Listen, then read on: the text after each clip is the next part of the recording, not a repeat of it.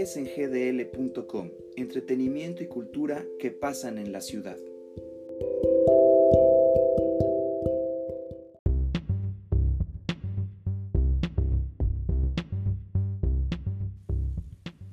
¿Qué tal amigos de SNGDL? ¿Cómo están? Buen día, buen martes, bienvenidos a otra emisión más de su podcast. ¿Cómo están? Les saluda José Armando García en otra emisión. El día de hoy vamos a hablar del Tequila Sound Festival, este festival que ocurrió el pasado fin de semana, específicamente en Terraza El Cerrito en Avenida Ramón Corona 3500. Eh, el día de hoy decidí hablar sobre este festival porque está bastante pegado a lo que es el, el episodio de este martes y decidí eh, platicar un poco acerca de lo que fue mi experiencia dentro de estos dos días de, del Festival de Tequila Sound Festival. En esta ocasión vamos a tener entrevista relacionada con el ámbito cultural o del entretenimiento de Guadalajara, que eso lo haremos más adelante. Por lo pronto eh, vamos a platicar un poco acerca de lo que fue la segunda edición del Tequila Sound Festival en Guadalajara el 15 y 16 de febrero. Iniciaremos diciendo que este festival es eh, su segunda edición y lo que busca es hacer una especie de maridaje entre la diversión, la juventud, el arte, la gastronomía y el tequila, esta bebida jalisciense, nacional por experiencia, que nos representa ante el mundo. Entonces, lo que busca hacer este festival, Tequila Son Festival, es presentar a través de un festival ubicado en una gran explanada campo abierto las diferentes marcas de tequila que no tienen eh, tanto eh, escaparate como algunas otras marcas de tequila que no, no, voy a mencionar, pero ustedes ya, ya saben cuáles son.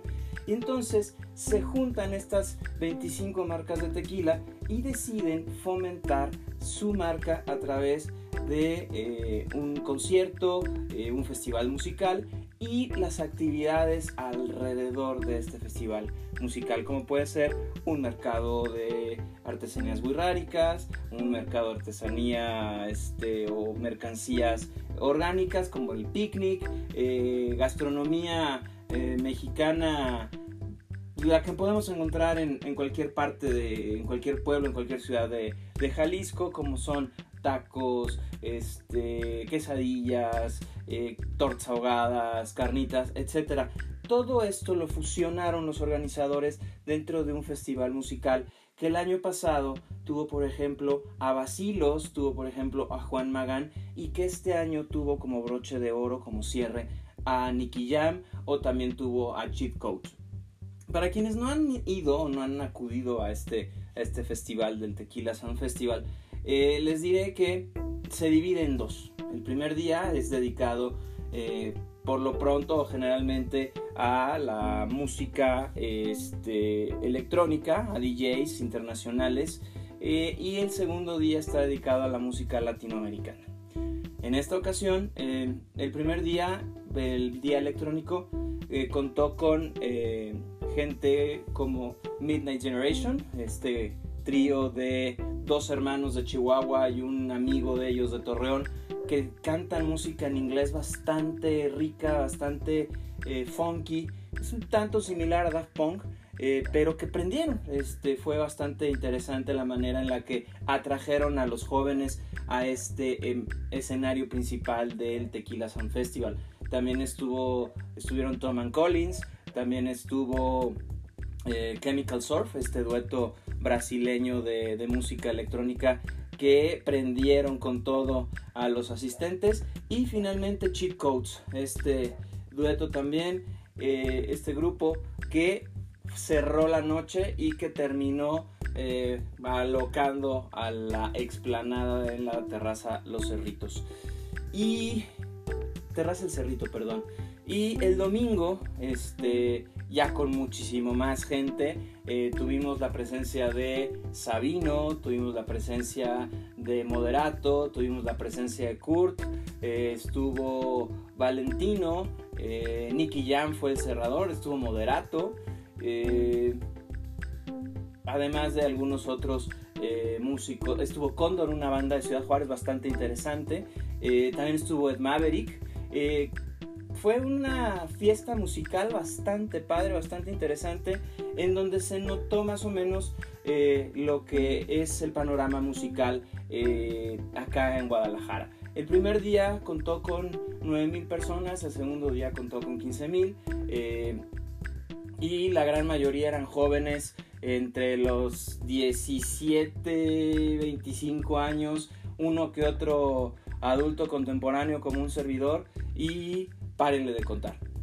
Eh, además, eso me olvidó comentar, se invitó a diferentes artistas urbanos, a diferentes artistas plásticos, a que plasmaran su arte en las áreas VIP, las áreas eh, especiales para eh, la gente que buscaba más comodidades dentro de este festival. Así nos encontramos a Violeta Franco, a Salmón Compiña, a Trepo Parker, a Juan Carlos Santos Coy, artistas que están pegándola duro en su, en su ramo y que fueron invitados a generar una propuesta estética a través de lo que es el tequila y el agave. Eh, Violeta Franco, por ejemplo, pintó un paisaje con un agave. Juan Carlos Santos Coy hizo una abstracción de los agaves a través de eh, diferentes eh, brochazos y pinceladas con, pintura eh, fluorescente, la cual en la noche se veía increíble. Trepo Parker intervino una botella monumental. Por un lado lo hizo con, Frida Kahlo, y al día siguiente lo hizo con Emiliano Zapata, dos de las imágenes de este Tequila Sound Festival. De hecho, más adelante en la página eh, sngdlcoms.com les compartiré una entrevista que hice con Trepo Parker, eh, este artista urbano que estuvo pintando estos dos días. Eh, también pueden seguir en mi Instagram en sngdl eh, las historias que estuve tomando los dos días dentro del festival. Hay una entrevista que hice con, con Violeta Franco sobre lo que pensaba de, este, de esta actividad a la que fue invitada. Bien, eh, haré un pequeño resumen y posteriormente diré lo que me gustó y lo que no me gustó, porque sí, como todo, tiene sus cosas muy buenas, pero como también sus cosas criticables y mejorables, ¿no? Eh, de entrada, el festival se fue el 15 y 16 de febrero se realizó en Avenida Ramón Corona 3500, Terraza El Cerrito, a un costado de lo que es la base aérea, el campo militar y el TEC de Monterrey. Es bastante grande. En ese sentido, sin problemas, no tiene vecinos alrededor, por lo tanto, no hubo esta cuestión de el ruido, etcétera. No es una zona eh, bastante leve en cuanto a presencia de gente. Lo más cercano alrededor es este el, campo militar, pero está un poquito más alejado a la, eh, lo que es este los dormitorios de los soldados, igual el dormitorio del, TEC de Monterrey está mucho más alejado, que no dudo que se haya escuchado porque el sonido está bastante, bastante bien. Entonces, eh, fue 15 y 16 de febrero, fue sábado y domingo. El primer día las actividades arrancaron a partir de las 3 de la tarde, lo cual eh, no estaba... las puertas se abrían esa hora, pero en realidad eh, la gente empezó a llegar después de las 5 de la tarde. El sol también alejaba un poquito a la, a la gente. Eh, y como eso de las 5, 5 y media se empezó a acercar la gente al main stage. Por cierto, eh, este festival contaba con dos escenarios. el primero era un kiosco, un kiosco a la entrada, que es propio de ahí del, lugar, en el que se encontraban los, los DJs eh, emergentes, ¿no? Eh, ahí se, se reunían algunos jóvenes mientras se podía decir que había una, este, eh, llegaba el grupo que les interesaba o llegaba la banda que les interesaba. Eh, ahí había puestos de comida. Este, posteriormente uno ingresaba al escenario principal donde había un mercado wixárika, un museo wixárika, que ese solamente estuvo el sábado. Más adelante platicaré eso. Este, había otros puestos de comida, había un mercado de tequilas que ofrecían diferentes activaciones para eh, que degustaras el tequila, para que conocieras eh, sus productos, etcétera y pues el típico venta de cerveza, venta de Red Bull, etcétera, para finalmente llegar a un gran escenario principal que era una especie como de eh, iglesia o, eh, casco antiguo de una hacienda con campanas que en la noche, wow, en la noche estuvo intervenida con láseres, e iluminación y pirotecnia y la verdad llama mucho la atención. Me me voy a adelantar un poquito, pero a las 9, 8, 9 de la noche, los dos días hicieron un, eh, homenaje a México, se le llamaba Momento Tequila, en el que se hacía un recorrido eh, por la idiosincrasia mexicana, se hacía un juego de luces, un juego de láseres y con drones eh, generaban una, eh, una especie de iconografía mexicana. Todo esto mientras los voladores de Popante de Tequila generaban su ritual, en el que ya conocemos, ¿no? cómo bajan de este posto ofreciendo el sacrificio a, los dioses prehispánicos, etcétera y eh, los, rayos láser. Esto se llamaba Momento Tequila entre 8 y 9 de la noche. Además hubo castillo, el castillo estuvo bastante eh, llamativo para la, gente, ¿no? Eh, en fin. continuando, uno se acercaba, llegaba al escenario principal y el sábado la, acción comenzó aproximadamente a las 5 o 6 de la tarde, ¿no? Ese día estuvieron Midnight Generation. Con Midnight Generation fue con quienes empezó en realidad la fiesta.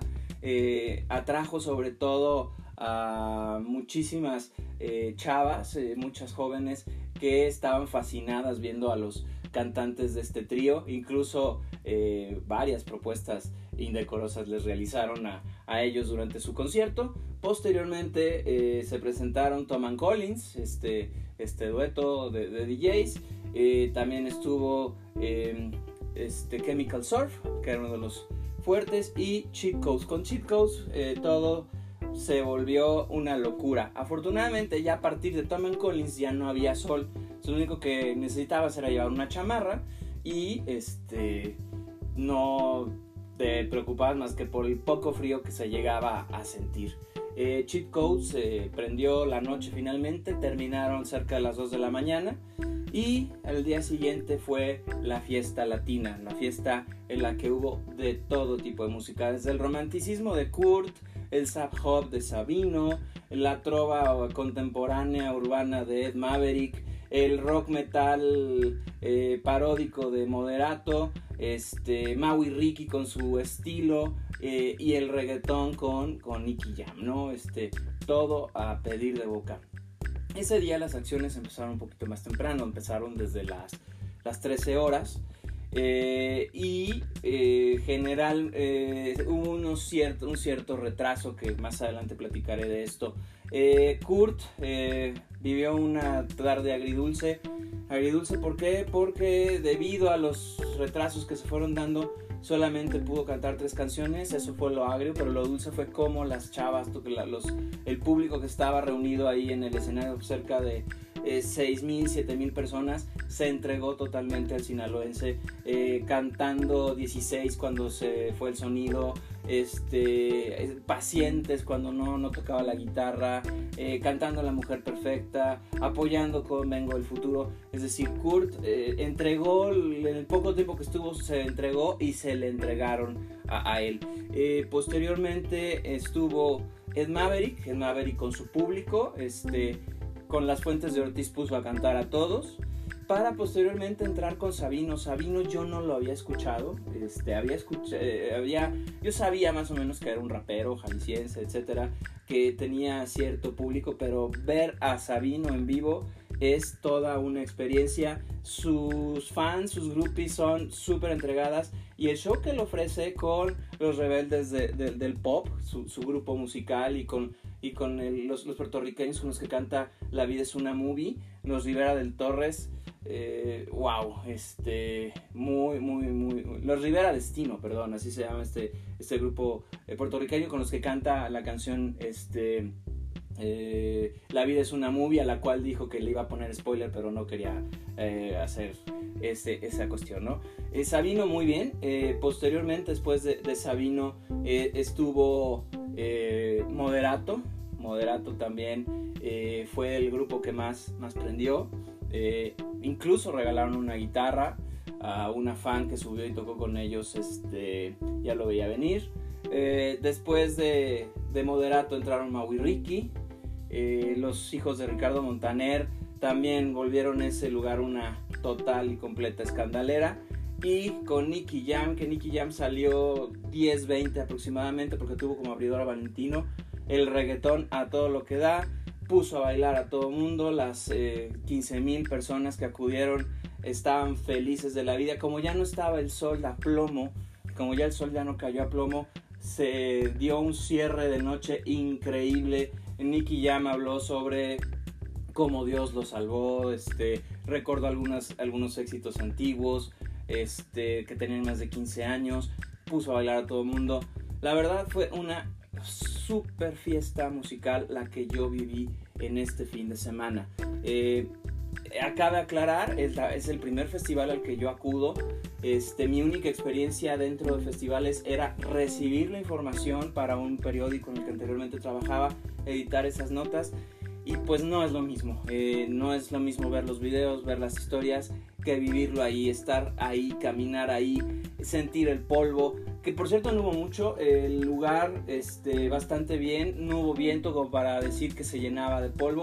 El sol sí afectó un poquito, sobre todo el domingo sí caía plomo. Había eh, momentos en los que los, los asistentes buscaban la sombra de estas áreas VIP, que eran una especie como de casa enorme, que generaban una sombra interesante. Las áreas de descanso bastante bien, eh, se veían cómodas. Este, la oferta gastronómica, nada mal. Los precios, pues precios de, festival, ¿no? Este, ya sabemos, cerveza doble 100, tequila 100, 120, eh, orden de cuatro tacos sin, pero pues es a lo que uno está acostumbrado cuando acude a los demás festivales que se han realizado aquí en, en la ciudad. Eh, vamos a ir a lo bueno. ¿Qué me pareció lo bueno el festival? La selección musical, eh, muy completa, este, una curaduría musical bastante interesante tanto el sábado como el domingo. Había para todos los gustos, se notaba este, cuando había alguien que no, no, interesaba, se iban a descansar o se iban a buscar al DJ en el kiosco. Era muy cómodo en este sentido este, la, la forma en la que la gente disfrutaba las, los diferentes momentos musicales.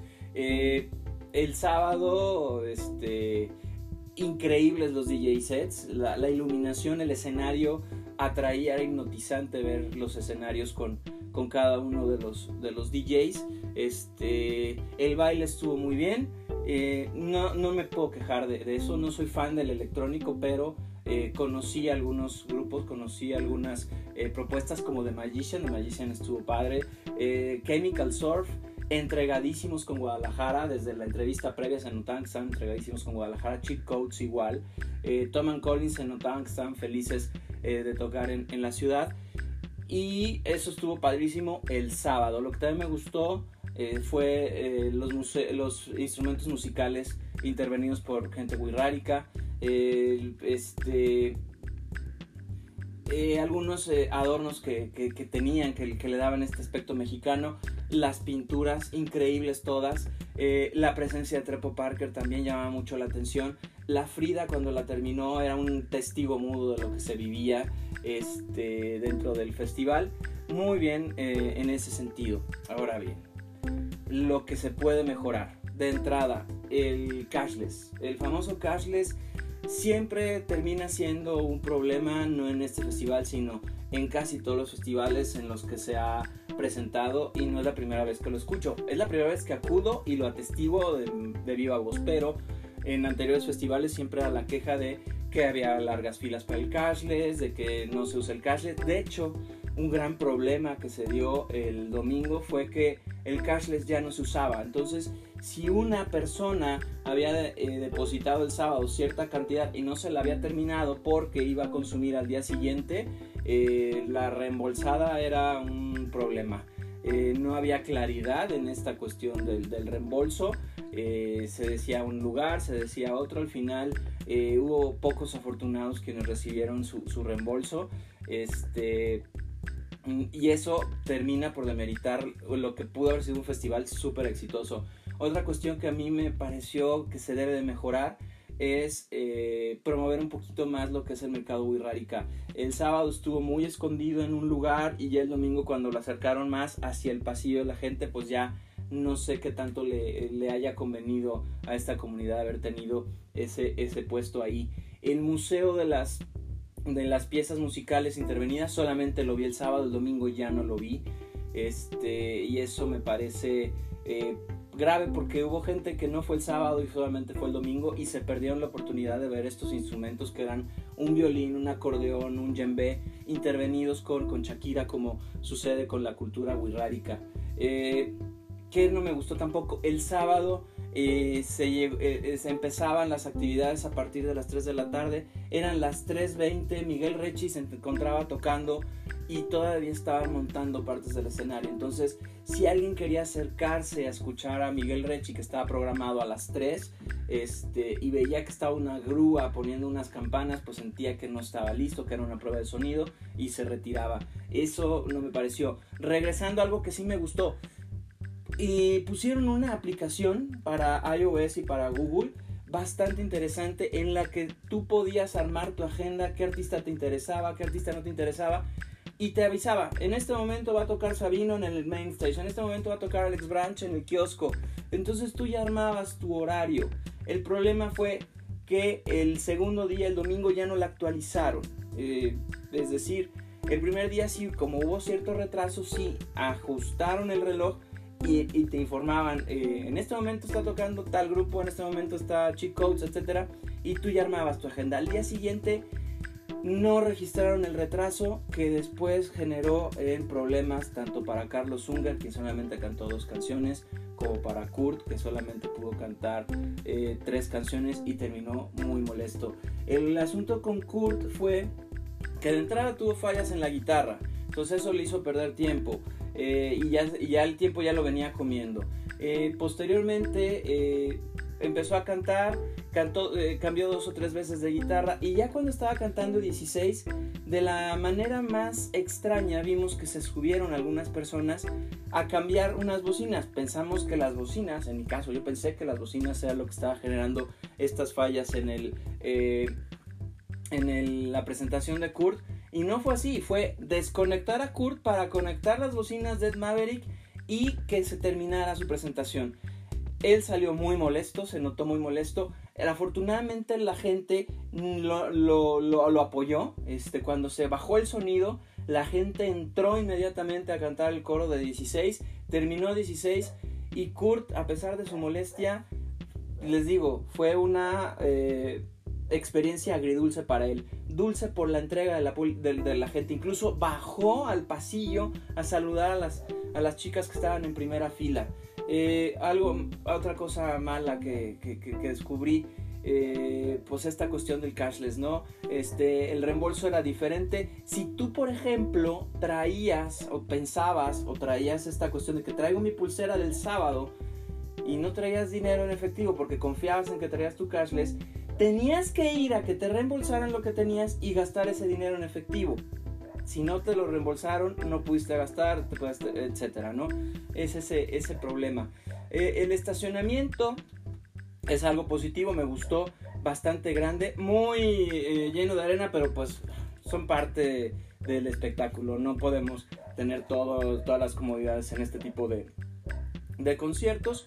Eh, sí, al final, el, el, domingo, el sábado no me quedé hasta, hasta el final, eh, entonces no sé cómo estuvo la salida, pero el domingo sí estuve hasta el final y sí tardé más de 20 minutos en salir del estacionamiento, que en realidad he tardado más en otros estacionamientos, pero sí buscar un poquito más tanto de organización por parte de eh, quien organiza, valga la redundancia, como educación por parte de quienes estamos en el estacionamiento.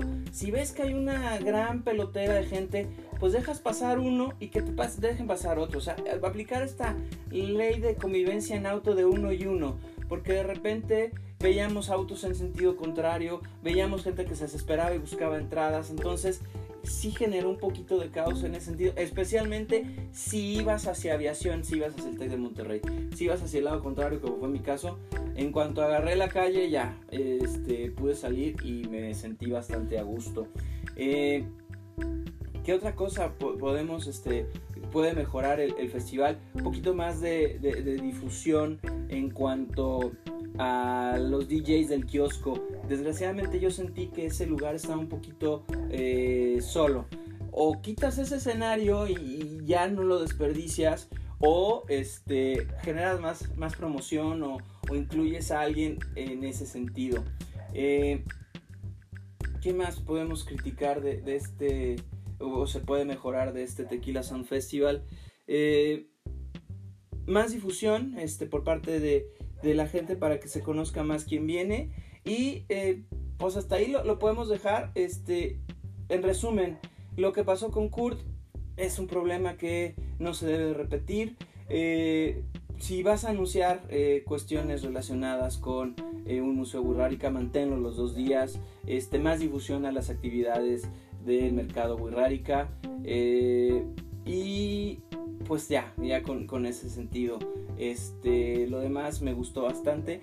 Si hay una edición 2021, espero estar ahí, vivirla de nuevo y pues finalmente esa es mi experiencia del Tequila Sound Festival.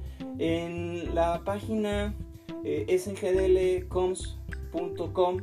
eh, vamos a poner una galería de fotografías, lo más relevante, lo más representativo de lo que yo viví durante estos dos días. Este, si tienen algún comentario, si quieren eh, expresar lo que vivieron dentro de este Tequila Sound Festival, adelante, este, son bienvenidos. Y si quieren aventar tomatazos, también son bienvenidos. Este, eso sirve para mejorar este podcast y mejorar eh, tanto las redes sociales como la página de SNGDL. Eh, pues bien, los dejo. Eh, fue un placer haber hablado con ustedes, haberles compartido mi experiencia en el Tequila Sound Festival y nos estaremos escuchando el próximo sábado. todo indica que será con una crítica, no sé todavía bien de qué será, pero una crítica y espero regresar la próxima semana con, las entrevistas. No quise dejar pasar eh, más tiempo después de haber vivido el Tequila Sound Festival. Agenda, agenda para este fin de semana. Pues bien, el jueves, jueves 20, 20 de febrero en el Teatro Galerías está Carol Sevilla. Quienes la conocen de Soy Luna, pues ya saben, viene con su gira Que el mundo se pare. Que el mundo se pare.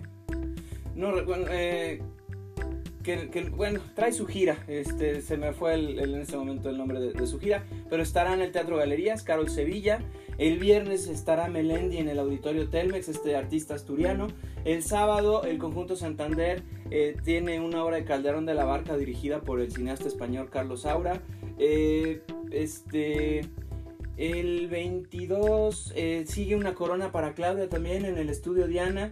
El domingo 23 a la una de la tarde también en el estudio Diana, Una bestia en mi jardín, esta obra de teatro que habla un poco sobre la vida de las patronas y su apoyo a los migrantes en México. En fin, eh, cartelera cultural tenemos bastante, cartelera de entretenimiento tenemos bastante, solamente es cuestión de estar informados y estar siguiendo las, las agendas de los diferentes eh, espacios culturales y de entretenimiento de la ciudad. De estrenos cinematográficos no tengo el de esta semana, pero el 28 de febrero llega La Rebelión de los Godines. Más adelante escribiré la, la reseña de esta, de esta película. Incluso tuve oportunidad de entrevistar a, César Rodríguez el, uno de los actores de esta, de esta película protagonizada por Gustavo Egerhaf, eh, Bárbara de Regil y César Rodríguez. Eh, la, temática pues ya lo, tiene el mismo, el mismo título, ya les, les escribiré algo acerca de, esta, de esta película. Pues bien, este, los dejo, nos estaremos escuchando el próximo sábado en su plataforma de audio favorita. No se despeguen de SNGDL, sigan las redes sociales, SNGDL en Instagram y en Facebook y sngdlcoms.com en WordPress, en Internet, para que sigan eh, las notas de lo que viene próximamente. Va a, haber, va a haber más festivales, viene un festival de hip hop, esperamos estar presentes ahí y demás actividades culturales en la ciudad. Eh, los dejo, soy José Armando García, un gusto escucharnos y no se desconecten de SNGDL. Gracias y hasta luego.